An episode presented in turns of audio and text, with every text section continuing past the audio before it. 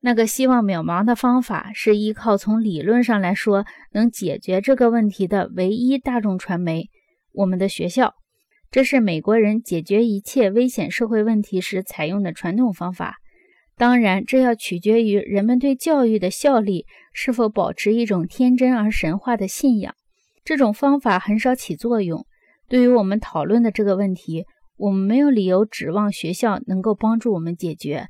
毕竟，对于签字在塑造文化中起过的作用，我们的学校还没来得及思考。确实，哪怕你允许有五百年的误差。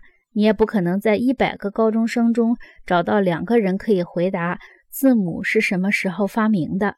我怀疑大多数人甚至不知道字母是人发明出来的。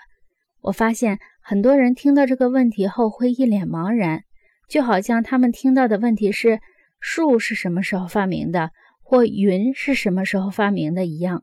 这正是神话的原则，正如罗兰巴特指出的。神话把历史转变成自然，让学校去解决这个问题，显然是勉为其难了。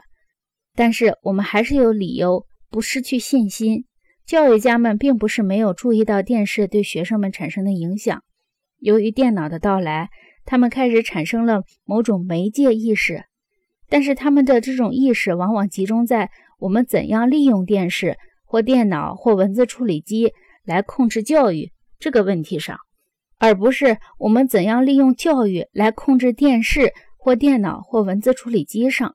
但是我们提出的解决措施应该具有超前的意识，否则还要什么梦想呢？而且，帮助年轻人学习解读文化中的象征是学校不可推卸的责任。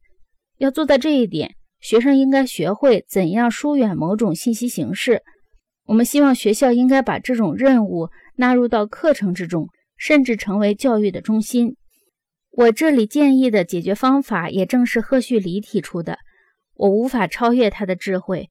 他和赫伯特·乔治·威尔斯一样，相信我们正处于教育和灾难的竞争之中。他不懈地著书强调理解媒介政治和媒介认识论的重要性。